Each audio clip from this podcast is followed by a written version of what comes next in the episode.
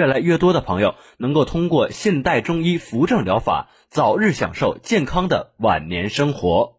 今天的人心说一事健康大讲堂就到这里，明天的同一时间欢迎您的收听。我们在一零四五沈阳新闻广播广告之后更精彩。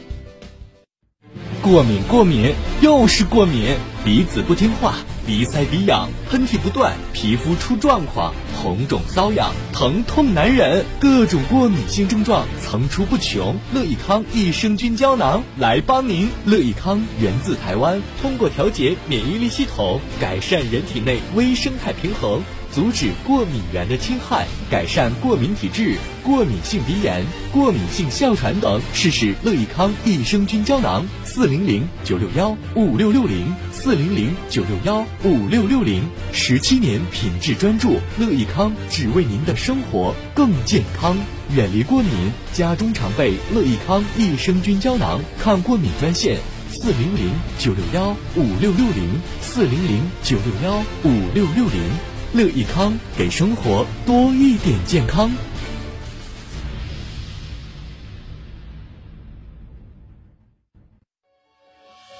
一型糖尿病现在必须终生打胰岛素吗？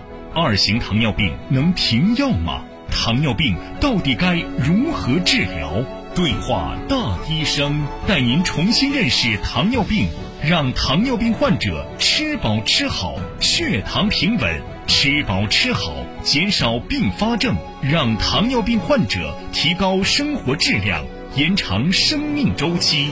对话大医生，每天早晨八点到九点，下午十三点三十分到十四点三十分，晚间十八点到十九点，与您相约沈阳新闻广播 FM 幺零四点五栏目热线零二四六七八五五八幺七。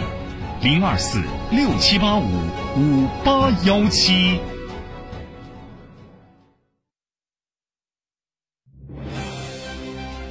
倾听天下，引领变化。这里是沈阳广播电视台新闻广播，中波七九二，调频一零四点五，康平地区调频一零七，法库地区调频九二点四，第一时间，第一影响。沈阳广播电视台新闻广播。新闻广播。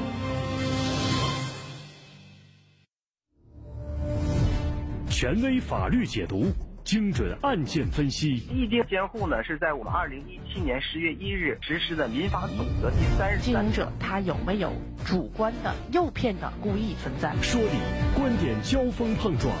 维权彰显公平正义。自己的财产跟你的保全，这是这种对自己财产进行保全是很奇怪的这种情况，目前没有办法给他去定义。天天说法重磅升级，强势回归。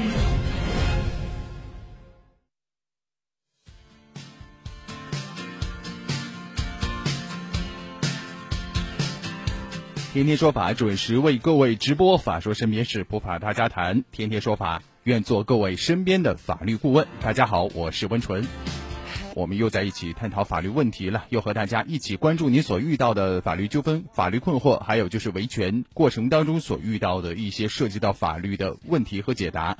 那么您在生活、工作、学习过程当中，只要呢有相关的法律困惑，想寻求帮助，都可以参与《天天说法》节目互动。我们的直播热线是二二五八一零四五二二五八一零四五，拨通之后按一号键。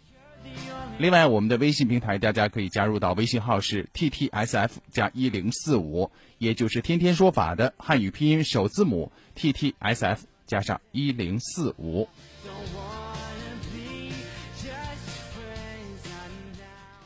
今天稍后我们要和大家探讨一个关于遗嘱的问题哈，因为我们的听众当中呢有一些老年朋友，他们呢也在和我们询问说什么样的遗嘱能够生效呢？待会儿呢，要和大家说一个遗嘱无效的例子啊，究竟在措辞方面，他这个遗嘱当中用到了什么词儿，导致他最终无效了？呃，也是兄弟俩哈，因为这个遗嘱问题发生了这种口角，然后呢，互相呢也是对簿公堂了。那么最终呢，拿出了一份遗嘱。那么这个遗嘱为什么最终没有效呢？稍后我们来详细说说。另外，拒不支付抚养费有可能会被拘留的啊，这个不知道大家有没有听过啊？有人会说不支付抚养费，那就起诉呗，然后让他强制执行。如果强制不执行的话呢，不知道还有其他的办法吗？所以接下来我们还会和大家说一个案例，就是因为拒不履行抚养义务，不支付抚养费，法院依法对相关的人员进行了拘留的这样的一个采取的措施。好了，我们的直播热线二二五八一零四五二二五八一零四五正在开通。您在生活当中遇到了任何方面的问题，无论是财产纠纷，还有相关的债权债务关系啊，包括什么借款呐。呃，物权关系啊，还有什么消费维权等等啊？大家觉得此刻就是您身边所遇到的难心事儿，或者是您本人所遇到的一些困惑，需要我们的专业律师团队从法律的视角帮您解答，都可以参与我们节目当中来。直播热线是二二五八一零四五，微信号 t t s f 再加上数字一零四五。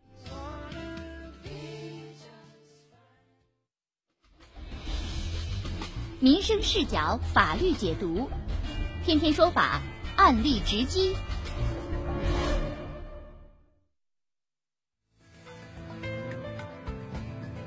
今天我们的案例直击，首先要和大家说的是关于遗嘱的问题啊。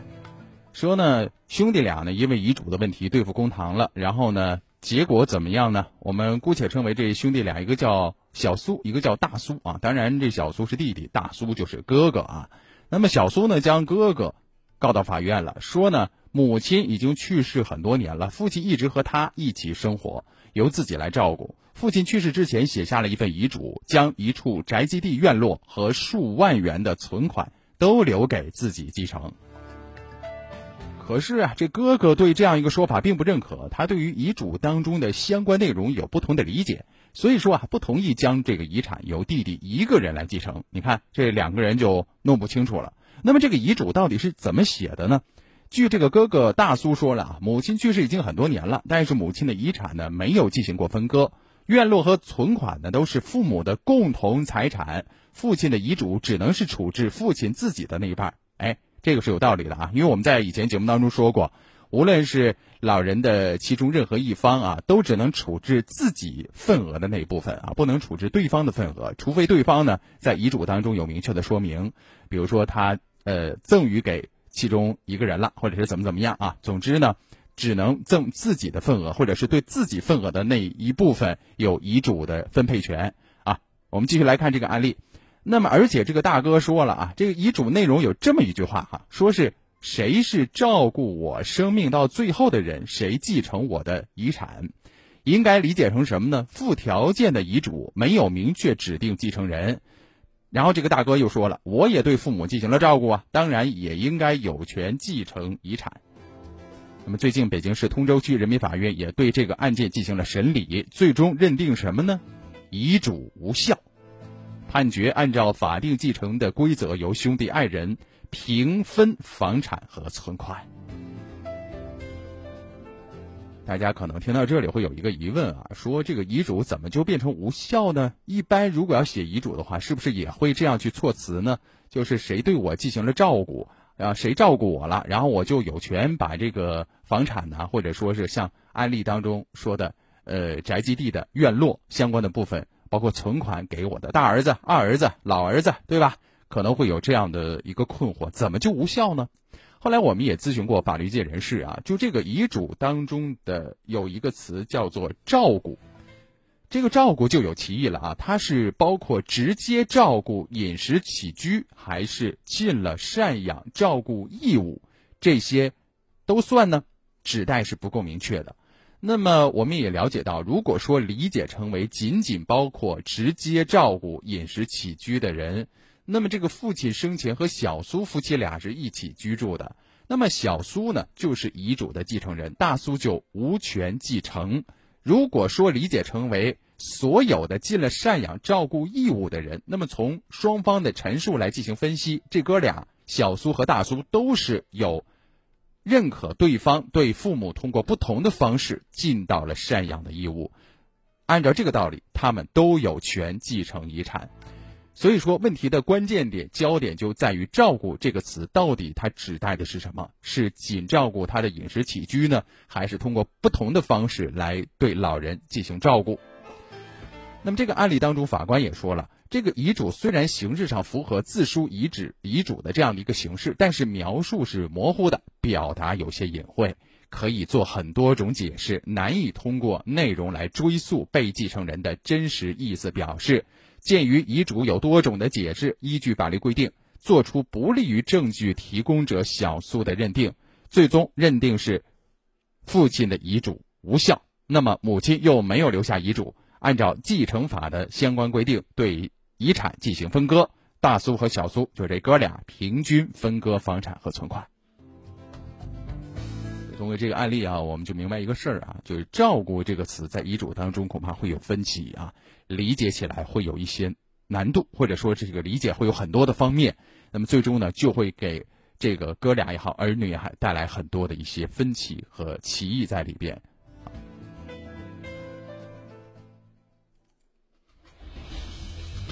民生视角，法律解读，天天说法，案例直击。继续我们的案例直击，下面咱们要说的跟抚养有关啊。两个人离婚之后啊，我在节目当中经常说，感情不和没有办法继续生活，就不要影响孩子。有很多时候啊，你影响到了孩子不给抚养费，或者说这个在抚养费的问题上，双方总是纠纷不下，对于孩子的成长也是一个问题。不过接下来我要说的这个事儿啊，挺恶劣的，是判了抚养费。而且双方协议当中啊，离婚协议也有抚养费啊，最终通过起诉啊，法院也判了，但是就是不支付抚养费。那么这种情况之下咋办呢？就是不支付，然后呢，强制执行也不执行。小涛啊，我们说这小孩给他起个名小涛啊，他的亲生母亲石某啊，在和前夫离婚之后五年，从来没有看过孩子，而且呢，以没有工作为由拒绝支付抚养费。最近呢，石某因为拒不履行抚养义务，被北京市房山区人民法院依法拘留了。哎呦，这不支付抚养费还能被拘留吗？咱们简单说一下，在二零一零年九月份，石某和李某结婚了，婚后育有一个儿子小涛啊。但这个小涛啊，体弱多病的，生活不能自理。那么夫妻双方呢，多次因为孩子健康问题争执，最终啊没有办法，两个人协议离婚了，约定是小涛的父亲李某抚养，母亲石某每月支付抚养费八百块钱。才八百块钱，你看啊，直到小涛的十八岁为止。但是离婚之后，石某对儿子小涛不闻不问，这听起来哈也是让人很气愤。这是亲妈吗啊？据了解，这个小涛啊，目前是一级残疾啊，已经九岁了，但是还没上学呢。石某呢，二零一六年还再婚了，呃，二零一七年与第二任丈夫生下了一个孩子。那么在这个过程当中啊，小涛的父亲是不断的向他索要抚养费啊，他就是不给，说我现在也没有工作呀，而且我现在这个丈夫也没有什么正经的工作，怎么支付抚养费啊？而且他们两个之间还有一个孩子啊，养那个孩子都费劲啊，没有钱再给小涛了。那么就在这个情况之下，小涛的父亲就把他的原妻啊，就是这个前妻告上了法庭，要求支付抚养费。当然，法庭也是判了啊，最终呢，呃，是要支付抚养费的。那么不支付就要强制执行，最终啊还没有强制执行，呃，这个还这个强制执行过程当中依然不支付抚养费，那么最后法院就是做出了一个以拒不支付抚养费为由拘留十五天这样的一个处罚。在我们国家婚姻法当中规定啊，父母对于子女是有抚养教育的义务的，不履行抚养义务未成年的或者不能独立生活的子女有要求父母付。抚养费的权利，那么这种情况之下哈，也是依法对他进行了一个拘留的这么一个处罚。所以在这里哈，我们除了气愤之外，还应该多了解点法律的常识吧，千万不要作为法律的这样的一个禁止性行为的一个牺牲品。好了，接下来呢是一小段广告，广告之后，天天说法为大家解答其他问题。天天说法，化解纠纷，亮明观点。直播热线：二二五八一零四五，律师在线教您维权。各位听众朋友们，大家好，我是辽宁公正律师事务所的律师杨博雷。想要讨说法，锁定天天说法，我和主持人温纯一起在直播间等您。我是来自辽宁申阳律师事务所律师张薇娜，让法治与诚信和我们一起同行。我是辽宁恒信律师事务所律师邵凤，希望我们恒信律师能够借助“天天说法”这个平台，为省城百姓依法维权略尽绵薄之力。我是辽宁众鼎达威律师事务所律师崔林，在新的一年里，我依然会积极热情的与“天天说法”团队一起为广大听众提供法律帮助。一零四五沈阳新闻广播广告之后更精彩。五根虫草，五根虫草，一小瓶虫草参几膏，用量超过五根虫草，再配以人参、鹿茸等十一味中药，六次提取精制成膏，补气养血，益肾助阳。一盒六瓶，吃十天，售价两千九百八十五元。虫草参几膏订购热线：四零零七幺八幺七九九。虫草参几膏提示您：爱自己，爱兄长，好虫草为健康。四零零七幺八幺七九九。中街兴隆大家庭天一堂大药房有售。金丰装饰整装行业领跑者，整装七年全新升级，七大保障尽在金丰整装。十月二十七号，一自有团队，施工有保障；二质量不满意，砸掉重装，责任金丰承担；三正规品牌材料，假一赔十；四预算就是决算，价格有保障；五专业设计保障；六环保材料，装修完拎包入住；七一个电话解决所有问题。七大升级保障就在。十月二十七号，我们这个建了一个群，我随时都能看到我房子现在呃进展到哪一步了。这一点我就觉得太专业了，也特别负责任。工长、工人都能按照公司的质量标准去完成任务。装修用精风装饰，说句实在话，咱们少走弯路，少花冤枉钱。金丰整装行业领跑者，零二四二五二零六六六六二五二零六六六六。要装修别冲动，不到金丰不行动。一型糖尿病现在必须终生打胰岛素吗？二型糖尿病能停药吗？糖尿病到底该如何治疗？对话大医生，带您重新认识糖尿病，让糖尿病患者吃饱吃好，血糖平稳；吃饱吃好，减少并发症，让糖尿病患者提高生活质量，延长生命周期。对话大医生，每天早晨八点到九点，下午十三点三十分到十四点三十分，晚间十八点到十九点，与您相约沈阳新闻广播 FM 幺零四点五栏目热线零二四六七八五五八幺七零二四六七八五五八幺七。杨小羊蜜源燕窝，安全好吃又营养，让大家吃到放心、安全、高品质的燕窝。精心制作，无添加，还原燕窝好味道。孕妇吃燕窝就吃杨小羊，宝贝吃燕窝就吃杨小羊。全国咨询订购热线：四零零幺五九幺九幺六，四零零幺五九幺九幺六，四零零幺五九幺九幺六。他是法律专业的主持人，态度坚决果断。我们千万不要用一些违法的手段反对违法。我接受新岗位，但是我要求你还按原来三千块钱给我开，这个要求合理之后呢？想他和他的律师朋友为你打开法律疑团。犯罪的终止犯没有造成损害。如果没有达成一致，劳动者是不没有尽到安全保障义务作为主。他在天天说法等你。我是温纯，我们不见不散。十年普法助力维权，沈阳新闻广播品牌法制节目《天天说法》重磅回归，强势升级，热点事件普法评说，法律条文权威解读，民生互动答疑解惑。主持人温纯，编辑陈霞，携精英律师团、普法专家团队，温情发声，热情服务。直播热线：二二五八一零四五。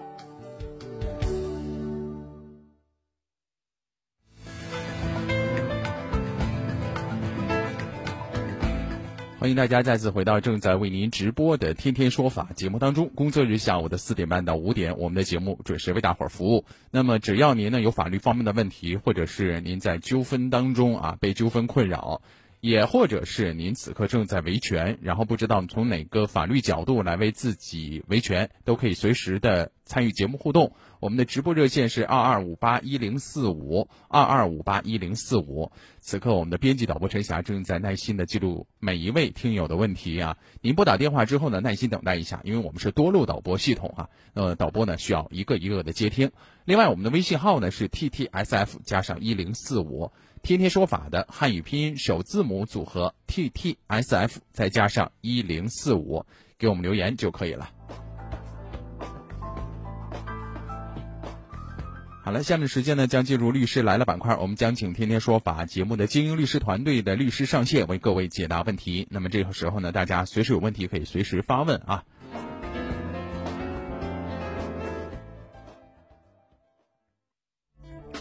依法维权，听这里，天天说法律师来了。今天为大家请到的律师呢是来自于辽宁公正律师事务所的杨博雷律师。天天说法精英律师杨博雷，辽宁公正律师事务所民商主任、实习导师，首届和平区十佳律师，擅长建设工程、房地产、电子商务类案件。你好，杨律师。温泉好，大家好。嗯，好，我们来看一下大家的留言啊。就在我们直播进行当中呢，有朋友呢已经给我们留了一些问题哈，我们来关注一下。首先，第一位呢是说遗嘱的问题啊。那么这位朋友他说：“杨律师好，温纯好。如果父母的年龄已经很大了，他们有多个子女，想在去世以后呢，把名下的多处房产分别指定由不同的子女来继承，他们自己写的遗嘱必须要公证才有法律效力嘛？”啊，就是说，简单说，他这个遗嘱呢是要指定给一些儿女来继承的，然后最终想问要不要必须公证，杨律师。公证不是法定的遗嘱生效的必备要件，但是我们仍然建议大家去做公证。嗯，原因就是遗嘱生效的时候，就意味着被继承人已经死亡。嗯，这个时候如果没有经过公证的遗嘱，很难去认证它的真伪。嗯，如果当时经过公证的话，那真伪是可以由公证处。给我们作证的，嗯，当然了，也有一种替代方法，呃，可以不经公证也能在实务中操作中，呃，不会产生纰漏，那就是提前公开遗嘱，让所有的有资格继承的人都在上面签个字，嗯嗯，因为跟事情有关系的利害关系人都已经签字知道这个事情了，那想必在被继承人死亡以后，这些继承人之间不会对这个遗嘱的真伪产生争议，嗯，这个替代方法。嗯，好，就是我们得出几个结论。首先呢，这个它不是法定规定的必须要公证才有效，但是呢，公证以后呢，会增加它的这个法律的一种效力。否则的话，呃，因为逝去以后这个书写遗嘱的这个人，他的一些很多情况没有办法去认证，包括这个遗嘱的真伪啊。好，再来关注下面这个问题。这位朋友呢，他说，杨律师，幼儿园期间呢，主班老师出去了，配班老师和保育员在，宝宝。摔倒磕伤眼睛，但是摔倒之后呢，配班老师和幼儿园并没有立即走过去，很久之后才过去。后来到医院缝针了，请问幼儿园负全责吗？归纳几个点哈，就是他是幼儿园的孩子。另外呢，其中两位老师他认为没有及时的去处理啊，是很久之后才走过去，然后到医院缝针的。但具体的细节还不知道，是呃把家长叫过来去的，还是说呃老师带着孩子去处理的？这些嗯不太清楚。然后想问一下，幼儿园这方面占了多少责任呢？杨律师，嗯，这个涉及我们侵权责任法。既然在幼儿园嘛，想必孩子也没超过八岁。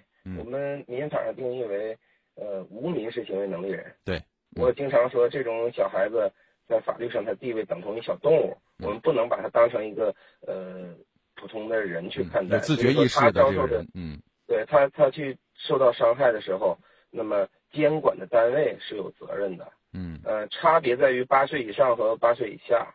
呃，八岁以上的呢，需要我们家长这一方来证明，呃，这个这个幼儿园啊或者小学呀，啊，他们有什么过错。嗯，但是如果是八岁以下的孩子呢，我们要求呃监管机构幼儿园自证清白的，嗯，举证责任是倒置的。对，呃，他证明不了他没有责任的话，那么我们就推定这个责任是他的。至于这个呃是不是及时走过去啊，这个跟他的受这个伤害。可能没有，因为是受伤以后才才过去的嘛，对吧？嗯，可能没有什么太大的直接关系。但如果是去晚了，耽误治疗了，导致这个伤害扩大了，这种情况下还要呃追究责任的。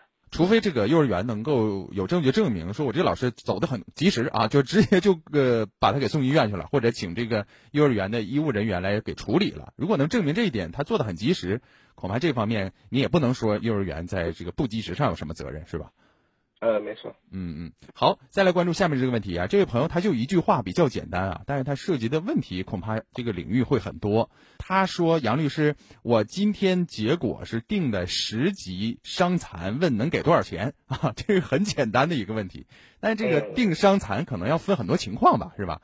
有交通事故的，有可能是工伤的，有可能是交通事故的，有可能其他形式的人身伤害的。这钱能给他一个数吗？大大概的一个范围，没法给吧？比较多见的这个就是人身伤害的嘛，和交通事故赔偿是有一定限额的。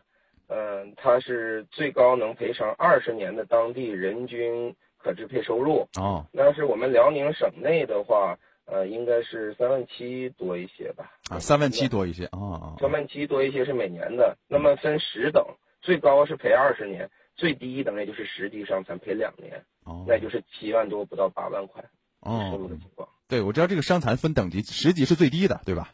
对，十级赔两年，要是一级的话赔二十年。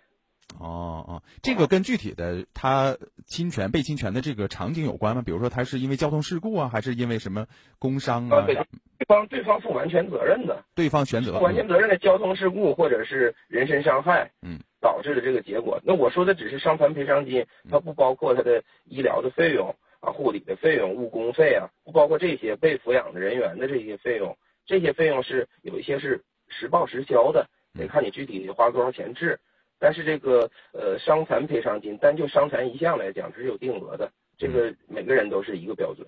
嗯嗯，好，啊，再来关注下面，这是买二手房的一个问题啊。这位朋友他说：“天天说法节目，温纯你好，呃，杨律师好，这个节目我是头一次参与啊，听了两期了，还不错啊，谢谢啊。”然后他说：“呃，我想买一套二手房，找的一家中介，前几天和房主约了是周一见面。”然后告诉我要周三见面了，结果又告诉我说房主来不了本地，要在上海做公证委托给他的弟弟来代办，不知道这样做会不会有风险，后续会不会有麻烦？如果委托的话，我需要看哪些证件？啊，总之就是见不到房主了，房主要委托一个人，还在外地来委托。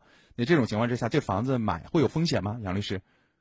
呃，如果是委托过户的话。他至少他得都描述这个手续是对的，嗯，本人不能参与，然后你需要公证处出具这个公证书，证明我委托哪个亲属来办，嗯，嗯，至于他能够呃审查的，也就仅限于委托书、公证书和这个代办人身份证嘛，看看是不是同一个人，嗯，但是我教一个教这个听众一个比较取巧的办法，嗯，如果是办理过户的话，其实这些东西不用你审。哦，房产交易大厅他会审的比你细。哎，嗯，如果如果这东西是假的，或者公证书是有问题，因为我们普通老百姓可能这辈子没见过公证书，对对，吧？可能有可能是假的，我也不知道。但是这个房产交易中心的人员他是审的比你细，他只有这东西具具备了，而且是真实的，他才会给你办过户。你以能拿到自己名字的房证为准就行了。嗯，能办成的，我们就认为它是真的。嗯，好。再来关注下面，这也是一个房子的事儿啊。他说呢，杨律师，呃，买房子这个房本查了没有问题，然后呢，卖房的房子有贷款，但是贷款呢，卖方自己解不了，需要买方配合出一半的钱来解贷，这样可以买吗？啊，是解贷的问题，杨律师。这个也是一个我们常见的交易方式。嗯，一些分期付款的房子，贷款没还完就想出手。对。之前就涉及到一个解贷款的问题，你要不解贷款的话，这个东西是银行的一个抵押品，嗯，你没有办法进行交易。对，嗯，可以采取这种方式，替这个房主还贷款，然后再交这个房子。但是需要注意的是，合同要写清楚。嗯，好，非常感谢来自于辽宁公正律师事务所的杨博雷律师在节目当中为各位解答问题。我们就聊到这儿，再会。十年普法助力维权，沈阳新闻广播品牌法制节目《天天说法》重磅回归，强势升级，热点事件普法评说，法律条文权威解读，民生互动答疑解惑。主持人温纯，编辑陈霞，携精英律师团、普法专家团队，温情发声，热情服务。直播热线二二五八一零四五。好了，以上就是今天天天说法节目的全部内容，感谢大家的关注和收听。稍后呢是大圆小曼带给大家的新闻晚高峰。工作日下午的四点半到五点，天天说法将准时为您服务。我们的微信号码是 t t s f 加上一零四五 t t s f 加上一零四五。任何法律问题，只要您想参加我们的节目，想寻求答案，都可以随时的参与互动。我是温纯，代表编辑导播陈霞，感谢各位。明天下午的四点半，我们再会。是法律专业的主持人，态度坚决果断。我们。